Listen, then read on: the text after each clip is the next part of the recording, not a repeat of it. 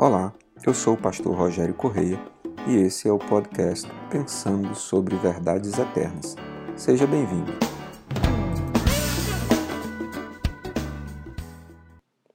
Carta do apóstolo Paulo aos Efésios, capítulo 5, versos de 11 a 17 diz-nos: Não participem das obras infrutíferas das trevas, antes exponham-nas à luz porque aquilo que eles fazem em oculto, até mencionar é vergonhoso. Mas tudo que é exposto pela luz torna-se visível, pois a luz torna visíveis todas as coisas. Por isso é que foi dito: Desperta, ó tu que dormes, levanta-te dentre os mortos, e Cristo resplandecerá sobre ti. Tenham cuidado com a maneira como vocês vivem, que não seja como insensatos, mas como sábios, aproveitando ao máximo cada oportunidade, porque os dias são maus. Portanto, não sejam insensatos, mas procurem compreender qual é a vontade do Senhor. O apóstolo Paulo então segue aqui na sua empreitada de nos ensinar a viver não segundo um padrão de pensamento que já estava na nossa vida antes de Cristo, mas como viver um padrão de pensamento um padrão de vida, de qualidade de vida, que seja compatível com aquilo que agora recebemos em Cristo Jesus, o nosso Senhor. Ele diz: não participem das obras infrutíferas das trevas, não participe de coisas que não trazem fruto espiritual que se possa colher para a eternidade. Antes, exponham as suas obras à luz peguem aquilo que vocês fazem, aquilo que vocês praticam e coloquem na luz.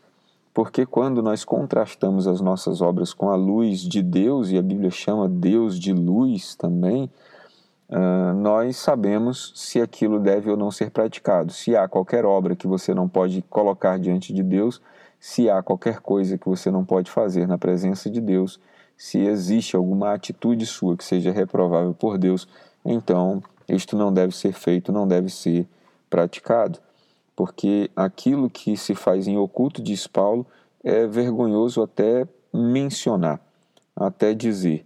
Mas tudo que é exposto pela luz torna-se visível, pois a luz torna visíveis todas as coisas.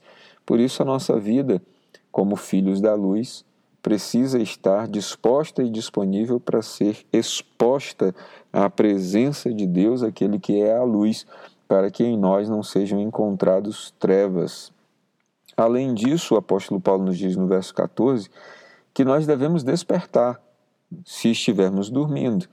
Diz por isso é que foi dito: Desperta, ó tu que dormes, levanta-te dentre os mortos, e Cristo resplandecerá sobre ti. Nós precisamos despertar, sair do sono, sair da letargia, dessa dormência no sentido de dormir, para as obras de Deus e acordar para as obras de Deus e de Cristo. Levantar dentre os mortos, sabendo que tudo aquilo que não é imagem representativa de Deus é imagem representativa de morte. Então ele diz: não devemos nos parecer com aquilo que é morte, mas devemos nos parecer com aquilo que é vida. Devemos nos levantar desse ambiente cultural de morte que está ao nosso redor e resplandecer Cristo ou Cristo resplandecer sobre nós para que sejamos imagem de luz, assim como Ele também é luz.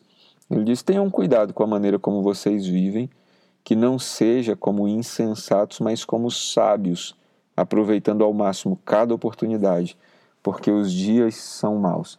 Nós precisamos aprender a lidar com as oportunidades que Deus nos dá de viver a nossa vida segundo a sua vontade. Os dias são maus, e porque os dias são maus, nós não podemos perder tempo com aquilo que não é missão, com aquilo que não é propósito, com aquilo que não é luz, com aquilo que não é de Deus e que não está em Deus. Não temos mais tempo a perder. Já perdemos muito tempo nessa vida antes de conhecer a Jesus com aquilo que Jesus não aprova, com aquilo em que Jesus não está ligado. Finalmente, ele termina no verso 17 dizendo: Portanto, não sejam insensatos, mas procurem compreender qual é a vontade do Senhor. Nós precisamos viver a nossa vida aqui compreendendo bem qual é a vontade do Senhor. aproveitando ao máximo as oportunidades, ou como diz nas traduções mais antigas, remindo bem o tempo.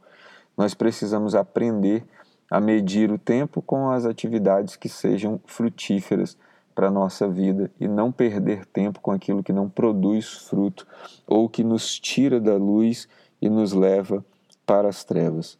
Que o Senhor Deus traga luz sobre seu entendimento, sobre a sua compreensão, que Ele te abençoe e que você tenha nele sempre um ótimo dia.